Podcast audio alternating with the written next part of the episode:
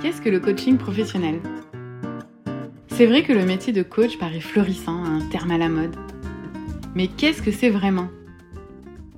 Je remarque qu'il y a beaucoup de confusion dans tous les métiers d'accompagnement. Un coach, un psychologue, un mentor, un consultant, un conseiller, un gestionnaire, etc. Le but de cet épisode est donc de mettre en lumière le métier de coach professionnel et de le distinguer des autres professions d'accompagnement. À travers cet épisode, nous verrons aussi ce que le coaching peut vous apporter dans votre vie.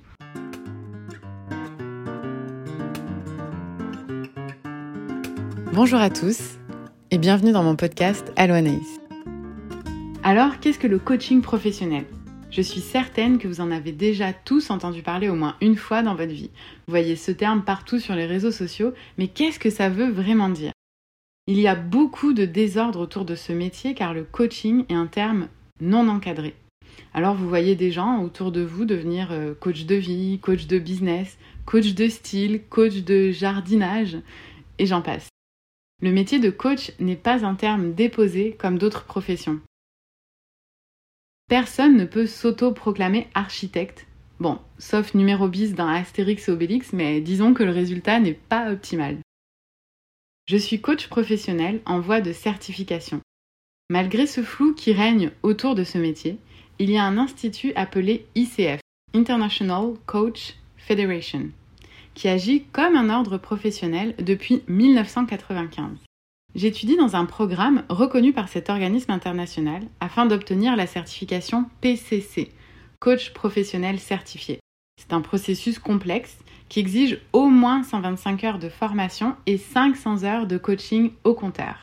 Grâce à la fédération ICF, il existe donc des coachs professionnels rigoureux dans leur approche. De ce fait, le métier de coach répond à un code de déontologie et à une éthique professionnelle exigeante régulée par des chartes officielles, dont celle du comité d'éthique du coaching. Maintenant que j'ai expliqué qu'effectivement il est possible de s'autoproclamer coach, mais que c'est assez dérisoire, je vous propose de vous lire deux définitions de l'ICF. Elles vous permettront de vous faire une idée plus juste de ce qu'est le coaching.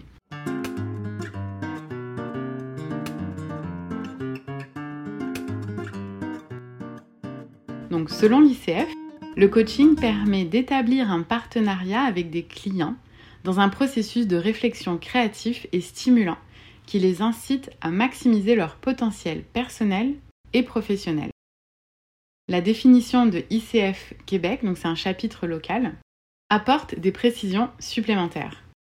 Le coaching est un partenariat qui met l'accent sur l'action que nos clients ont l'intention de prendre pour réaliser leur vision, leur but et leurs désirs.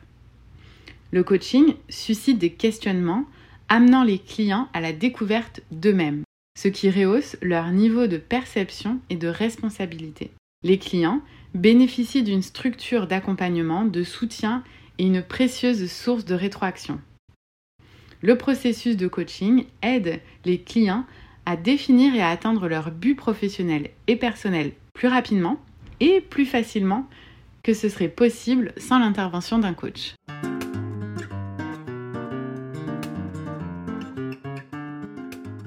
Si on résume, au final, le coaching professionnel, c'est quoi?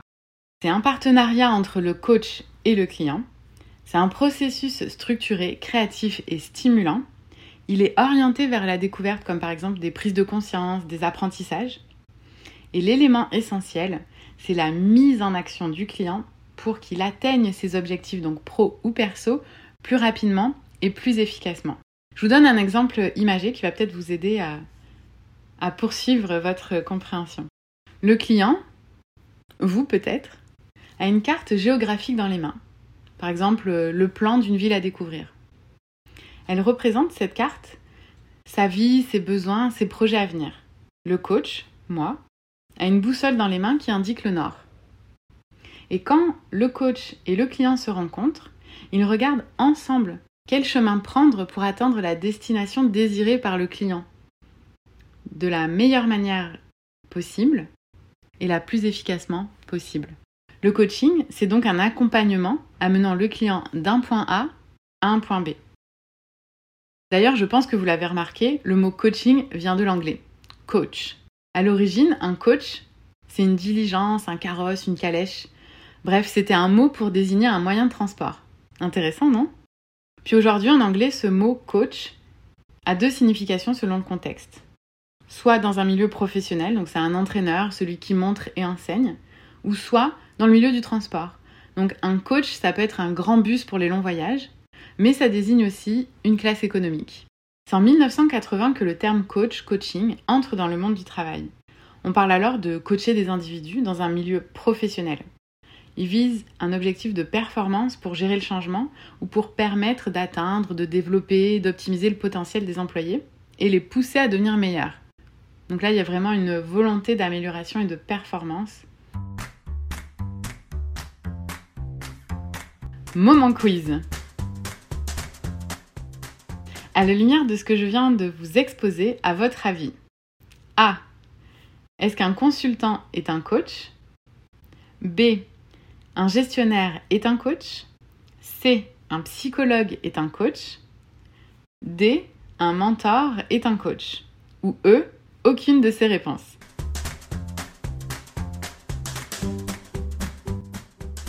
Si vous avez choisi une autre réponse que la E, alors écoutez ce qui suit, ça va vous chambouler. Je vous l'ai mentionné en intro, il y a beaucoup de confusion dans tous les métiers d'accompagnement. Et vous le savez maintenant, le coaching est aussi un métier d'accompagnement. J'ai listé 7 métiers d'accompagnement incluant le coaching afin de vous expliquer la distinction. C'est une liste évidemment non exhaustive. Le consultant analyse une situation du client et propose une solution. Il y a un modèle à un problème. Lorsqu'une entreprise fait appel à un consultant, c'est pour régler euh, un problème spécifique. L'entreprise passe par un consultant pour différentes raisons. Elle manque peut-être de ressources internes pour résoudre la question. Il y a peut-être aussi une gestion de changement à faire et le besoin d'une partie tierce neutre est potentiellement nécessaire. Par contre, les entreprises sont souvent dépendantes de la solution implantée dans l'organisation ou dans l'équipe. Mais bref, le consultant propose une solution au client. Le gestionnaire, lui, il a un lien hiérarchique avec ses employés. En fonction du climat de confiance évidemment entre l'employé et le gestionnaire, il est parfois plus difficile pour l'employé de se montrer vulnérable alors qu'il veut performer. Le gestionnaire évalue la performance de ses employés. Le conseiller a une expertise dans un domaine particulier, un expert comptable par exemple. Il offre à ses clients ou à son gestionnaire des conseils et des avis sur les meilleures solutions qui s'offrent à eux pour régler leurs problèmes ou difficultés. Le conseiller donc répond aux questions des clients et propose des solutions. Le psychothérapeute, lui, il aide son client aux prises avec la souffrance psychologique. Il aide à retrouver son mieux-être en guérissant ses blessures et à comprendre le pourquoi. Le psychothérapeute et son patient utilisent souvent le passé pour mieux comprendre le présent. Le psychothérapeute contribue donc au mieux-être de son patient. Le formateur ou le professeur propose du contenu sur un sujet bien précis afin de développer les connaissances, les compétences ou les habiletés. Les objectifs de formation sont déjà connus à l'avance, c'est un modèle pour plusieurs étudiants. Le formateur donne une occasion d'apprentissage à ses élèves. Le mentor, lui, c'est une personne d'expérience qui transmet son savoir à un plus jeune pour l'aider à se développer. On pourrait dire que c'est le vieux sage qui offre ses trucs et astuces du métier. Petit bémol, selon l'auteur Sir John Whitemore, le mentorat ralentit la construction de la confiance en soi, qui est la base en fait de performance durable. Finalement, le coach est présent pour le client afin de le questionner sur sa destination, sur son projet. Le client et le coach se concentrent sur le comment, par quels moyens le client peut atteindre son objectif? La solution vient donc du client. Avez-vous remarqué que ce qui distingue tous ces métiers réside dans la source de la solution? Hormis pour le coach et le psychothérapeute, la solution vient toujours de l'accompagnateur. Le formateur offre une formation, le consultant propose une analyse, le conseiller aide à la prise de décision en fonction des options qu'il expose. Et vous pourriez me demander, mais alors Anaïs, qu'est-ce qui différencie le psychothérapeute du coach, puisque la solution vient du client dans les deux cas? Eh bien c'est simple. Le coach et son client sont axés sur le présent et le futur. Ils regardent en avant. Alors que le psychothérapeute et son patient sont axés sur le passé pour comprendre le présent. mais il regarde en arrière. Bref, tous ces métiers ont une valeur pour les entreprises et les individus. L'un des objectifs du jour était de démystifier et de distinguer toutes ces professions. Alors la prochaine fois qu'on vous dira qu'un coach donne des conseils ou qu'un consultant est un coach, vous pourrez vous aussi expliquer la différence. Finalement, à qui s'adresse le coaching? Ben, Le coaching, c'est pour tout le monde. Mais attention, tout le monde n'est pas nécessairement prêt pour le coaching. Ceux qui en retirent un maximum de bénéfices, généralement, sont prêts à se remettre en question et faire ce qu'il faut pour changer. C'est pas évident, il faut le vouloir. Et c'est même un élément déclencheur qui pousse les individus à vouloir être coachés. Vous serez prêt à être coaché si vous acceptez de répondre sincèrement à des questions comme celle-ci. Qu'est-ce que je veux vraiment dans ma vie? Professionnellement ou personnellement? Qu'est-ce que je désire changer qui ne me satisfait pas aujourd'hui? Qu'est-ce qui fait émerger chez moi le feu de la passion? Quelles compétences j'aimerais développer pour ressentir cette passion? Quels problèmes dois-je résoudre pour être plus efficace? En général, les, clients qui désirent amorcer une démarche de coaching veulent améliorer une lacune, résoudre un problème complexe ou atteindre un but exigeant. Si vous êtes gestionnaire, manager, qui écoutez cet épisode et que vous cherchez à accélérer le potentiel des talents de votre équipe, avec la pénurie de la main-d'œuvre aujourd'hui, le coaching est un levier pour vous. Si vous êtes nouvellement gestionnaire ou si vous aspirez à le devenir, vous pouvez avoir besoin de coaching. Généralement, les entreprises cherchent des leaders qui possèdent des aptitudes comme communiquer efficacement, penser en termes stratégiques, développer et communiquer une vision d'entreprise, gérer un niveau de stress élevé, exercer du leadership, préserver leur santé physique et psychologique, d'autant plus depuis les deux dernières années, Donner de l'autonomie à vos équipes et les aider aussi à mieux communiquer. Si vous êtes un entrepreneur, vous pourriez aussi avoir besoin de coaching pour vous lancer en affaires ou vous améliorer sur un axe qui vous donne du fil à retordre. Si vous êtes ni l'un ni l'autre, si vous êtes ni gestionnaire ni entrepreneur, le coaching peut aussi, bien évidemment, vous être utile. Si vous avez une question ou une décision importante à prendre mais que vous ne savez pas sur quel pied danser, vous avez plusieurs idées mais de la difficulté à atteindre des objectifs, vous vous posez des questions relatives à votre développement professionnel. Le coaching est un levier de développement, un moteur de transformation, un outil puissant vers la réussite et le mieux-être. Là, vous allez me dire, Anaïs, je veux être coachée. C'est intéressant ce que tu nous as expliqué jusqu'à présent, mais qu'est-ce que ça implique? Alors, ça implique bah, les deux personnes, le client et le coach. De mon côté, maintenant, vous le savez, j'ai un code d'éthique et tout ce qui est dit pendant les rencontres reste bien évidemment confidentiel. Et de votre côté, en tant que client, il faut une implication active parce que vous êtes le moteur de votre propre changement.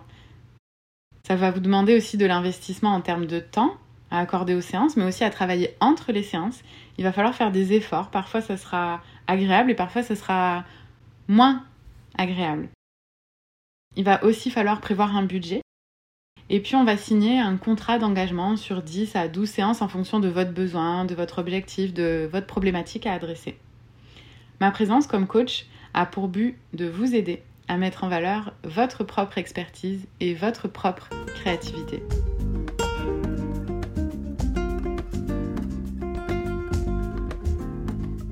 Merci pour votre écoute. On se retrouve ici le mois prochain. Abonnez-vous pour ne rien manquer. C'est gratuit et ça c'est plutôt cool. Si cet épisode vous plaît, c'est en laissant 5 étoiles sur Apple Podcast ou Spotify que vous pouvez le plus le soutenir et me faire savoir que vous appréciez le podcast Allo. Merci d'avance pour votre soutien et en attendant le prochain épisode, rejoignez-moi sur Instagram sur mon compte Allo Anaïs. À bientôt!